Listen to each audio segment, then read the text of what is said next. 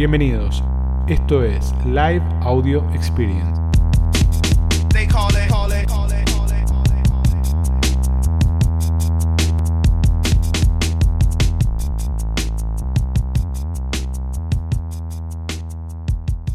Jueves de nuevo. Vamos a meternos en el tema descuentos.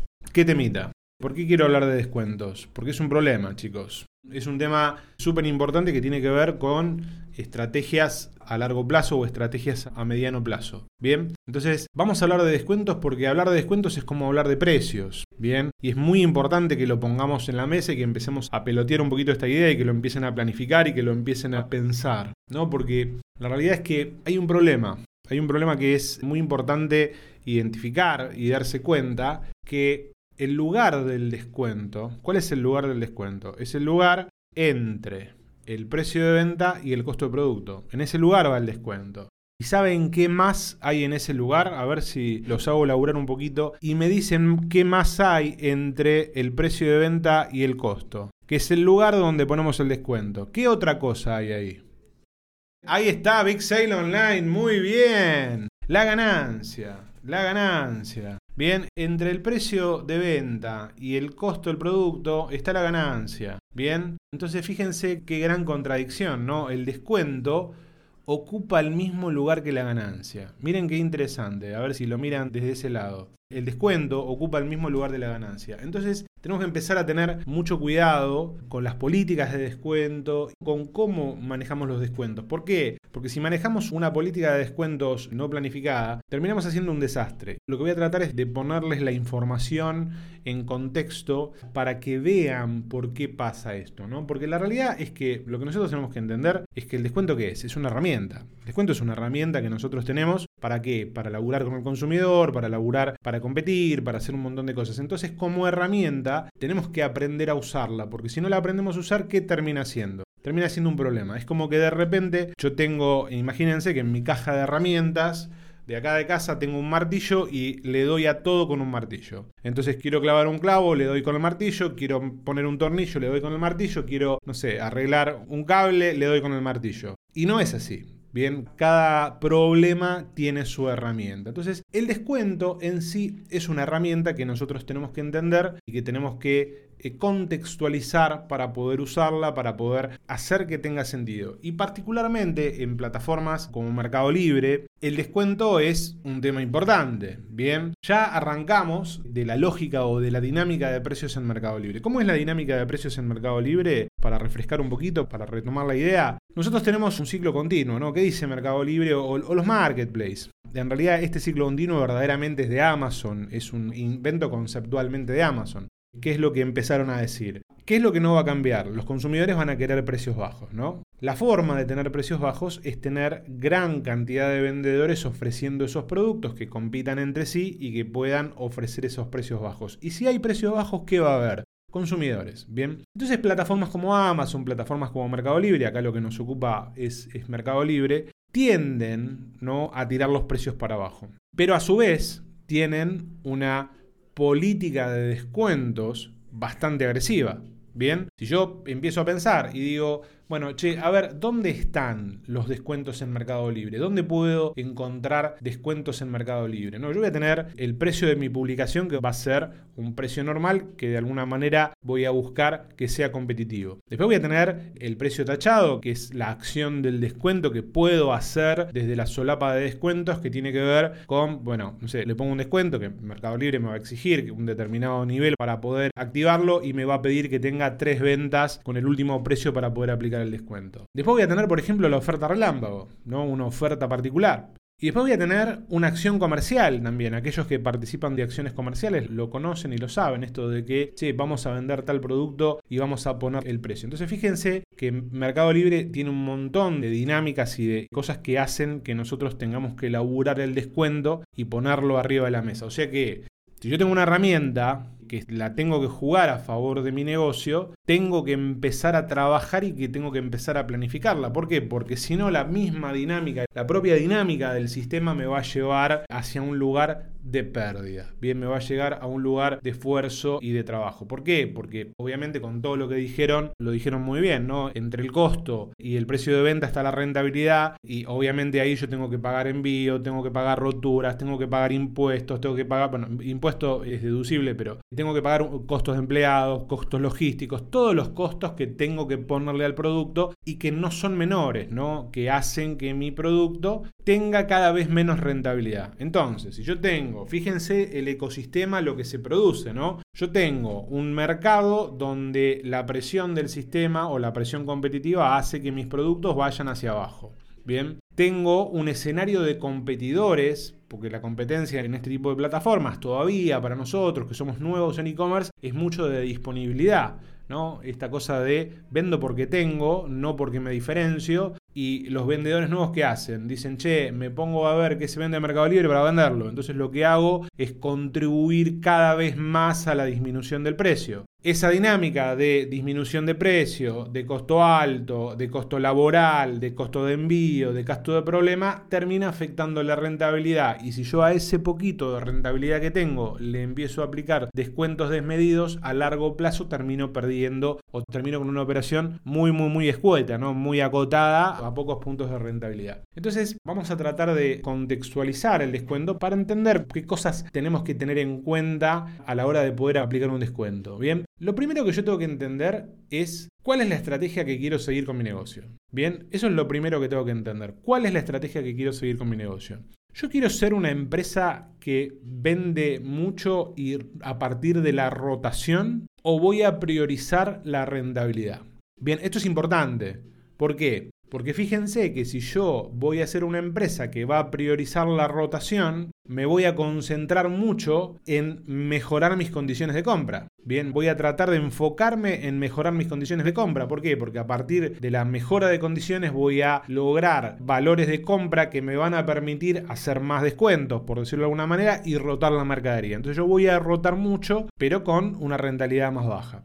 Ahora digo, no, pará, yo no quiero ser una empresa que vende mucho con poco margen. Yo lo que quiero es construir rentabilidad. Entonces, si voy a construir rentabilidad, lo que me voy a tener que enfocar es en crear productos de innovación o traer productos más innovadores o elegir productos que sean más de nicho y no tanto de venta por volumen. Entonces, dentro de esa dinámica, dentro de esa estrategia, en realidad lo que primero que tengo que definir es cuál es el camino que voy a seguir, qué camino voy a buscar para poder definir, empezar a definir mi política de precios y mi política de descuentos. Una vez que yo defino, digo, ok, yo voy a ser una empresa que voy a ir o sobre productos de rotación o sobre productos de rentabilidad. Una vez que defino eso, empiezo a pensar cuáles son los ciclos de vida de los productos que yo comercializo o que yo tengo. Bien, entonces eso también es importante al momento de planificar descuentos y pensar descuentos. Imagínense que vamos a hacer el caminito completo que es chiquitito de cómo sería el camino. Por ejemplo, imagínense que ustedes de repente, no sé, agarro estos auriculares, estos auriculares Bose no, no se venden en el mercado libre. Entonces ustedes dicen, che, los voy a traer de China, los voy a traer de Estados Unidos, de donde sea, y los voy a empezar a vender en la plataforma. ¿Por qué? Porque no se venden en la plataforma. Entonces cuando ustedes ponen el producto, ese producto que publican hoy, es un producto que es nuevo, que se van a diferenciar simplemente por tenerlo, bien, porque no hay otros productos de ese estilo, van a trabajar en la diferenciación desde ese lugar y van a poder cobrar el full price del producto, todo el precio completo, toda la rentabilidad. Bien, vamos a cobrar sobre ese producto. Esa es la parte de introducción, la parte donde el producto se empieza a meter.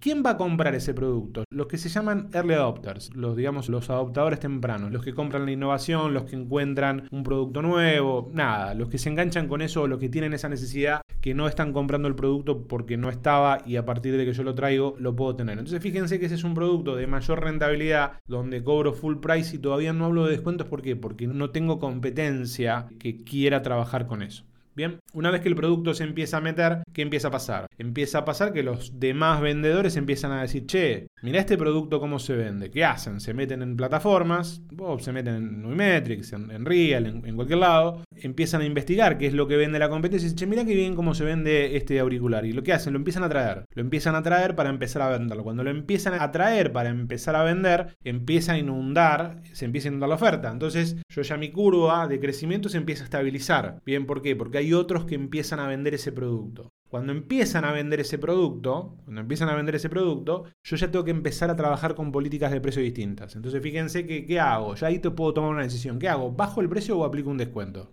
¿Bien? Ojo con eso. ¿Por qué? Porque muchos se tienden a bajar el precio en vez de aplicar descuentos. Entonces empiezan a normalizar el precio a través del ajuste de precio. Y después ya pasa que cuando el mercado está completamente saturado porque hay un montón de vendedores vendiendo ese producto, se cae por completo y ya no estoy en full price, estoy abajo de todo, donde el precio es el más limado posible. Entonces, fíjense esto, lo que pasa cuando yo tengo un producto que está en el precio más limado cuando, por ejemplo, llega la fecha de una acción comercial. Empieza a ser un problema. Bien, entonces yo tengo que pensar mi estrategia de precios y mi estrategia de descuentos de manera planificada en un contexto muy ordenado, entendiendo un montón de cosas que son las que vamos a ver ahora. Bien, lo primero que voy a pensar es cuál va a ser mi estrategia de descuentos. Bien, voy a hacer un descuento como valor yo voy a vender un producto con un 10, con un 15, con un 20% de descuento como valor, es una opción. Entonces, mi estrategia de construcción, ¿y por qué construcción? Porque fíjense esto, Mercado Libre que me dice, che, para hacer descuentos tenés que tener tres ventas con el último precio. No me podés subir el precio para hacer un descuento. Bien, entonces para construir eso yo voy a necesitar tiempo. La estrategia de descuentos se construye con tiempo, no se hace de un día para el otro. Entonces lo primero que tengo que definir es voy a hacer descuento como mi propuesta de valor, entonces voy a traer todos los productos que pueda traer, todas las cosas que pueda vender, voy a arrancar con full price y voy a trabajar con descuentos. ¿Por qué? Porque quiero que los clientes me perciban como un vendedor que hace descuentos. Bien, esa puede ser una estrategia. Otra estrategia puede ser que yo trabaje y quiera trabajar el descuento como elemento de percepción. Bien, mi estrategia es trabajar la percepción del cliente. No me interesa cuánto valga el producto verdaderamente, lo que me interesa es que el consumidor sienta que lo está comprando barato y que lo está comprando con descuento. Es otra estrategia completamente diferente. Entonces a mí no me interesa cuánto vale o cuánto gano, sino la percepción de valor del cliente. Me centro en la percepción de valor del cliente. Bien, después paso al tercer nivel, que es esto que hablábamos antes, ¿no? De decir, bueno, che, yo establezco mi estrategia de descuentos a partir del ciclo de vida del producto. ¿Dónde está mi producto? ¿Está en la etapa de introducción o está en la etapa de decaimiento? Bien, imagínense que de repente yo quiero empezar a vender, no sé, bicicletas, que se venden un montón de bicicletas. Bien, entonces empiezo a vender bicicletas y salgo a vender un producto que está completamente, completamente bastardeado. Yo voy a entrar de movida con un precio muy bajo. Bien, entonces para entrar con un precio muy bajo, cuando después quiera ponerle un descuento, si el producto está en una etapa de saturación, me va a ser muy difícil usar una estrategia de descuentos.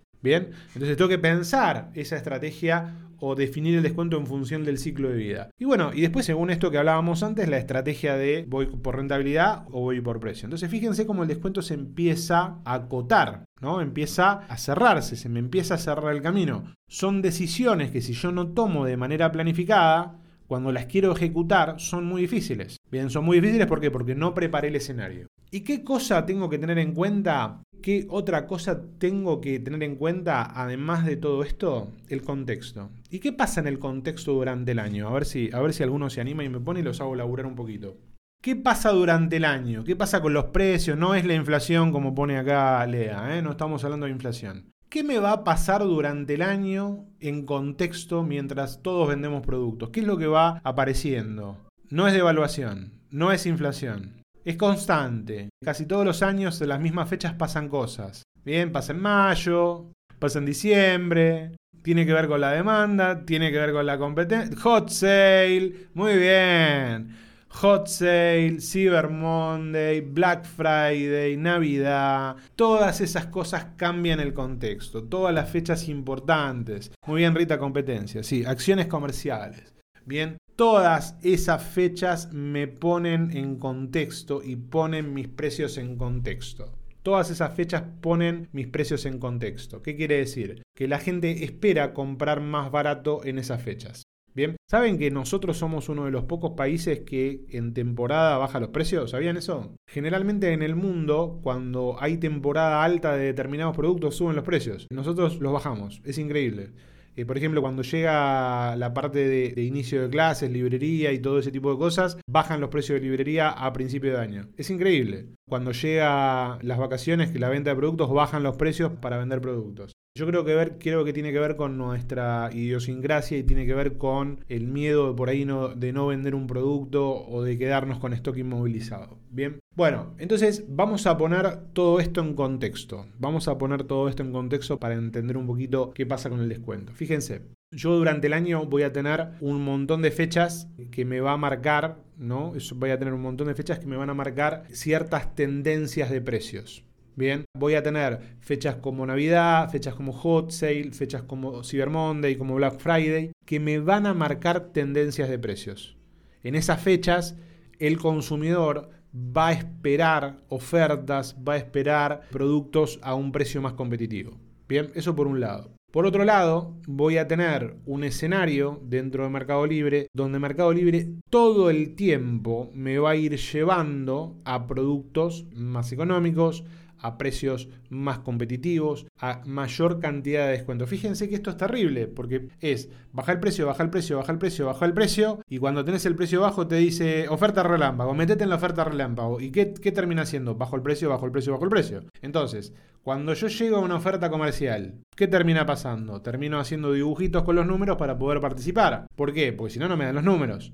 Bien, entonces termina siendo toda una cuestión que termina enroscando y termina castigando la rentabilidad y usando el descuento de manera desmedida. Entonces lo que yo debería empezar a hacer es empezar a poner en perspectiva y empezar a poner en contexto todo eso. ¿Para qué? Para empezar a construir este concepto de full price y a medida que el producto va pasando, yo voy achicando, voy achicando, voy achicando. Bien, los únicos que bajan los precios a medida que avanza el tiempo es cuando el producto es susceptible de temporada. Es susceptible de un cambio de temporada. ¿Qué quiere decir? Ustedes cuando ven, vamos a relacionarlo acá, por ejemplo, vos vas a cualquier cadena o a cualquier tienda como Easy, por ejemplo. Vos vas el primero de noviembre o el 15 de noviembre cuando arrancan con las cosas de Navidad y todo tiene full price, un precio muy alto. Cuando es 23 de diciembre, último día, liquidan todo. Bien, ¿por qué? Porque se cierra la temporada. Lo mismo pasa con verano. Si vos querés comprar reposeras, comprar heladeritas y todo ese tipo de cosas, que no las querés comprar para porque te vas de vacaciones, sino porque querés, no sé, che, tengo que cambiar las reposeras,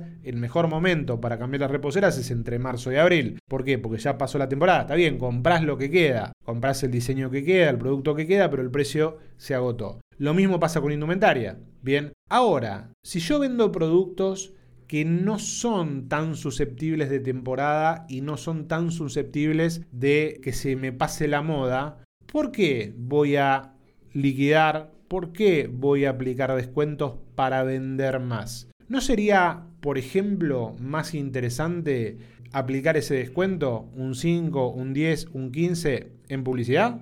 ¿No sería mejor invertir esa plata para atraer gente a mi negocio? ¿O no sería mejor utilizar ese descuento cuando verdaderamente lo necesito? Bien, ¿qué me empezó a pasar? Me empezó a pasar que a medida que veo cuentas y que las analizo y que charlamos sobre el tema y que las estudiamos, el descuento es algo de todos los días y es parte de la lista de precios y es parte de la dinámica de publicación y ya casi es una estrategia comercial. Bien, y están construyendo precios de manera equivocada y están utilizando herramientas de manera equivocada. Bien, si yo uso todos los días el descuento, cuando verdaderamente lo tenga que usar, cuando verdaderamente lo tenga que usar, no voy a poder. Entonces, ¿qué sentido tiene volverme loco aplicando descuentos si lo que estoy haciendo es bajar el precio? Bien, es muy importante es muy importante empezar a poner toda esta información en contexto y empezar a estructurar sus acciones comerciales con más inteligencia comercial. Bien, empezar a decir, bueno, yo voy a vender durante todo el año o voy a vender durante todo este semestre y me quiero enfocar en desarrollar este tipo de productos o estas categorías. Bien, ¿cómo va a ser mi política de descuentos? Teniendo que teniendo en cuenta el calendario comercial, teniendo en cuenta los momentos que se espera que yo haga descuentos, teniendo en cuenta que me puedo quedar sin ese producto. Fíjense esto que me pasó la otra vez que fue terrible. Estábamos analizando una cuenta y un vendedor se le cayó casi un 20% de la facturación de dos o tres productos que habían quebrado stock. Y cuando empezamos a ver la venta de esos productos, resulta que los últimos 30 días habían quedado con descuento y quebró stock por vender muy bajo. Bien, de productos que vendía mucho. Entonces, ¿qué sentido tiene quebrar stock con un producto de descuento, salvo que sea un producto que yo no voy a reponer más? Bien, mientras tomo aire me van escribiendo y me van poniendo qué les pasa a ustedes con los descuentos. ¿Usan descuentos? Acá Seba dice, lo usan tanto que ya no causa efecto. Bien, pasa eso. Pasa a ser, digamos, una característica de venta. El descuento pasa a ser una característica de venta. Bien, Sí usamos, pero cada vez tiene menos efecto. Bueno, porque empieza a pasar esto, chicos. Empieza a pasar que el descuento empieza a ser mentiroso. Bien, y lo más importante es que lo empiezo a perder como herramienta. Bien, lo empiezo a perder como herramienta. Y la gente se da cuenta. La gente ya se da cuenta. Bien, ¿cómo saber si nos conviene invertir en publicidad o descuentos? Bien, muy buena pregunta, Lea. ¿Cómo saber si yo necesito invertir en publicidad o invertir en descuentos? Si vos tenés, por ejemplo, un nivel de stock muy, muy alto, capaz que la estrategia comercial pueda ser invertir en descuentos. Bien. Ahora, si vos querés construir marca, ¿dónde invertirías? Entonces, fíjense cómo vamos creando un círculo virtuoso, ¿no? Entonces, yo digo, fíjense, yo digo, che, ¿puedo vender este producto a 100? ¿No? Le hago un descuento y lo vendo a 90 para que me compren más el producto. Ahora resulta que yo por hacer rotar ese producto, moví, etcétera, etcétera, vendí, pero gané menos. Bien, ¿y qué es lo que logré? Una transacción, nada más. Ahora, si yo en vez de venderlo a 90, lo vendo a 100 al precio que va, e invierto ese descuento que iba a hacer en publicidad, bien, para que la gente me conozca más, para que tener más alcance, para, no sé, para mejorar mi exposición, lo que termino haciendo es capitalizar toda esa plata en mi marca. Y si mi marca crece, tengo más chances de vender por múltiples canales. Bien, entonces, si vos vas a vender, vas a tener que decidir si aplicar descuentos o invertir publicidad, va a tener que ver en tu estrategia de e-commerce y lo que vos quieras lograr. Por ejemplo, si vos no tenés sitio web, no tenés presencia en Google, no tenés redes sociales y solamente vendes en Mercado Libre, bueno, aplica descuentos porque por más que labure la marca, no vas a tener un impacto por afuera. Ahora, si vos querés desarrollar todo tu ecosistema de e-commerce, es importante que empieces a migrar ese recurso del descuento, que lo empieces a llevar para publicidad. Bien, claramente, la otra vez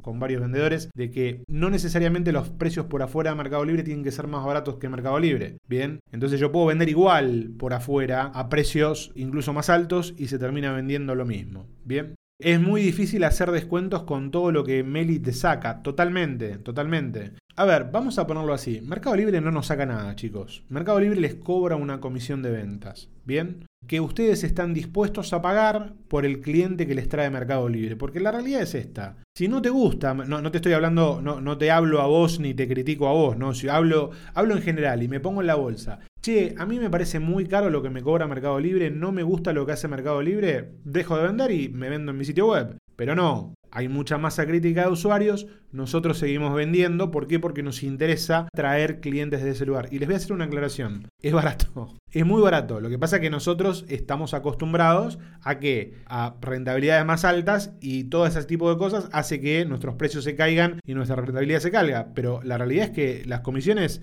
no son caras yo no la uso nunca, cuando la uso vendo la misma cantidad, no me sirve. Bueno, Gonza puede ser un, producto que no sea sensible por descuento. No lo usamos, necesito más plata, Big Sale. Terminamos siendo nuestra compra, propia competencia. Me pasan accesorios de autos que le suben los precios para aplicar descuentos. Bueno, fíjate esto, si hay alguien que agarra y te empieza a subir los precios para aplicar descuentos, es una estrategia basada en qué? En percepción. Entonces, como vos fuiste con el precio abajo, no podés aplicar descuento, fue, quedaste ahí. Bien. Lo usé, no noté diferencia en cantidades de unidades vendidas, eh, nunca más lo usé, bien. Lo usamos para liquidar stock de productos que no volvemos a reponer. En ese caso nos es muy útil. Bueno, fíjense cómo el descuento es útil cuando yo lo pongo atrás de una estrategia.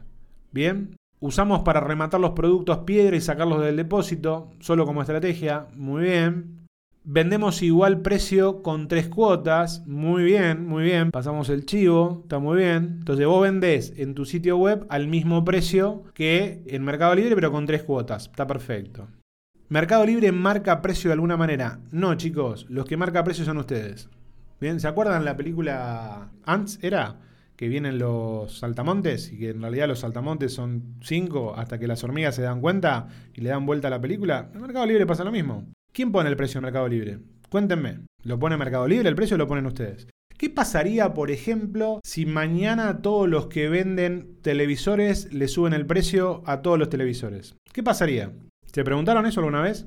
Mercado Libre no pone ningún precio. Mercado Libre es el angelito y el diablo acá, que te dice, baja, baja, baja, baja, baja, baja, baja, baja. ¿No? Baja el precio, baja el precio, baja el precio. Ahora, vos podés no bajarlo. Y si todos pudiéramos no bajarlos, el precio sería alto. No sé si lo escucharon y acá me desvío un poquito. Hay un dilema que es el dilema del prisionero, ¿bien? Que es como un, caso, un juego estas cosas que hacen. Que ¿Cómo es? ¿Bien? Si ustedes ponen a dos personas, a dos, si, imagínense que toman a dos personas como prisioneras y las ponen a una en cada habitación, ¿bien? Y existen distintas situaciones. Si uno habla y delata al otro, el otro va preso, ¿bien? En cualquiera de los dos casos.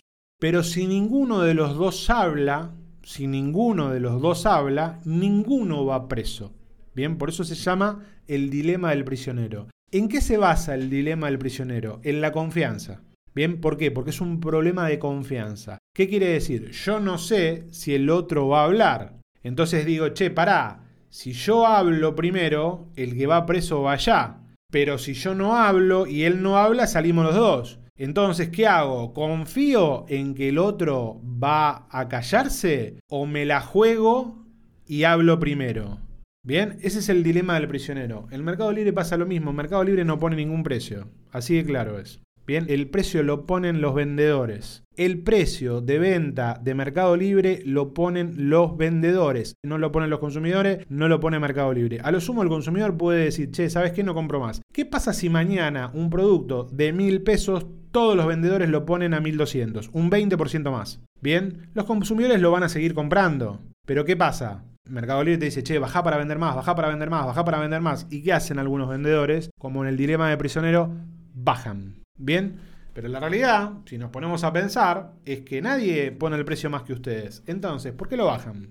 Está bien, el precio es referencia del piso de mercado, pero la realidad es que pasa en todos lados. Bien, más o menos, vos sabés cuál es el precio y más o menos más menos 10-15% el producto puede funcionar igual. Entonces, si yo voy con una estrategia de tener el mejor precio de mi competencia, lo que voy a hacer naturalmente es ir para abajo. Y eso es lo que logra el descuento, ¿no? No nos vayamos a hablar de precios, pero es hablar de precios, pero lo que logra el descuento es eso. Bien, yo logro, logro, ese precio va a ser producto, ese precio va a ser producto de la misma presión del mercado. Entonces acá pasa esto, fíjate esto, acá Leandro pone, si la competencia baja primero, dos o tres referentes recomendás que baje. Ahí está el problema, Leandro. Si vos no bajás, vas a quedar competitivamente fuera de eso. El tema es que los otros dos o tres no bajen. Volvemos a lo mismo, al dilema del prisionero. No esta cosa de che, ¿confiamos en el otro o no? ¿Tenemos un acuerdo? Vieron que ahora hay como mucha presión de las marcas, las marcas que empiezan a tomar conciencia del canal, que te dicen, che, pará, por abajo de este precio no podés vender. Bien, entonces la marca que empieza a hacer, empieza, empieza a frenar la baja de precios. Entonces cuando la marca toma presencia en la plataforma, cuando la marca toma presencia en el mercado, empieza a decir, che, che, no bajes tanto el precio. Muchos de ustedes que venden marcas, bien, todos los vendedores no compran ni venden en las mismas... Totalmente, totalmente, no compran ni venden en las mismas condiciones, pero debería haber un PVP sugerido que los vendedores mantienen. Y fíjense que si los vendedores mantuvieran el PVP sugerido, no habría problemas de rentabilidad. Fíjense qué simple. Pero volvemos a lo mismo, al dinero mal prisionero. ¿Tenés que hago? Che, ¿mantenemos el precio o lo vas a bajar? Entonces por las dudas lo bajo primero. Igual nos fuimos para otro lado, nos fuimos para, para otra cosa. Entonces volvamos a esta estrategia y a lo que tenemos que pensar. Pensemos en esto, pensemos en cómo nosotros planificamos nuestra política de precios y nuestra política de descuentos, nuestra política de precios y nuestra política de descuentos en función de un contexto. Entonces lo que tienen que pensar es el contexto. Volvamos a este concepto.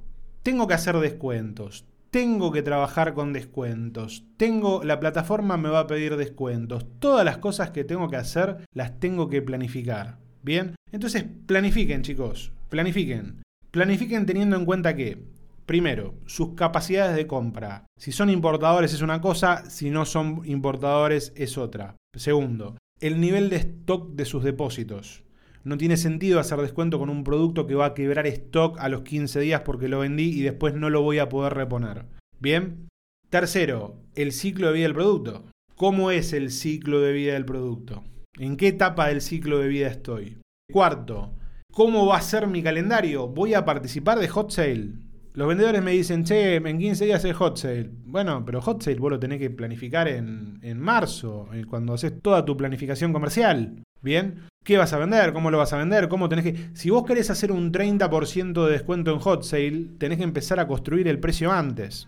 Bien, entonces desde ese lugar tenemos que empezar a construir, tenemos que empezar a pensar, el precio lo ponen los vendedores, no lo pone Mercado Libre. Bien, o sea que si los vendedores quieren ganar un poco más de plata, suben un poquito el precio. Mientras tenga sentido, mientras tenga sentido, los consumidores van a seguir comprando. Si el precio queda por fuera de mercado, claramente nos vamos a quedar afuera. Pero empiecen a poner, empiecen a poner foco en eso. Bien. Bueno, recap. Rápido. Un recap para cerrar la idea, para que nos quede todo ordenadito. El descuento es una herramienta. Bien, es una herramienta que tenemos que elegir cuándo usar y para qué usar. ¿De qué va a depender? Va a depender de mi estrategia. Bien, voy a buscar rotación, voy a buscar rentabilidad. ¿Qué voy a seguir? ¿Una estrategia de el descuento como propuesta de valor? ¿El descuento como percepción? ¿El descuento como etapa del ciclo de vida de producto? Eso lo tengo que poner en el año. Hot sale, cyber, tiempo normal, temporada, etcétera, etcétera, etcétera. Y después, ¿cómo va a jugar ese juego en la plataforma? Bien, en el precio normal, en el precio tachado, en la oferta comercial, en la oferta relámpago, en la oferta del día, etcétera. Son todas cosas que yo voy a tener que hacer. Y si no las planifico, ¿saben qué pasa? Me sale el carterito de que dice oferta comercial y yo le pongo que sí y lo único que pierdo es rentabilidad. Porque el descuento es, sale del mismo lugar de donde sale la rentabilidad. Así que bueno, hasta acá llegamos. Preguntas. Jorge dice, viene alguien que no sabe todos los costos y publica y publica a precios bajos y perdiste. Total, pasa, hay mucha, mucha omisión. Bien, muchos vendedores tienen márgenes muy competitivos, y es verdad. Al que sale con precio imbatible, garrote, garrote, garrote. Bueno, pero tiene que ver con eso. Tiene que ver con eso. Bueno chicos, gracias por estar como siempre. Lo único que les pido es que compartan, que invitan gente, que inviten vendedores, que se sumen. Fíjense esto, si cuanto más vendedores escuchen esto, más vendedores van a tratar de no bajar los precios. Así que nos suma a todos. Compartan, saquen print, compartan, publiquen. Mucho foco en hacer, concéntrense en hacer, prueben, prueben, prueben, hagan estrategias, todo lo que escuchen acá, vayan a probarlo, a probarlo en sus cuentas, elijan productos para hacerlo. Hay que hacer, chicos hay una cosa que, es importante que sepan. El e-commerce se trata de esta iteración constante y de aprendizaje constante, ¿no? Entonces, si ustedes no cambian sus publicaciones, no ajustan sus ofertas, no hacen pruebas, no aprenden y lo que tienen que hacer es aprender rápido todo el tiempo. Éxitos totales. Nos vemos la semana que viene. Bye bye.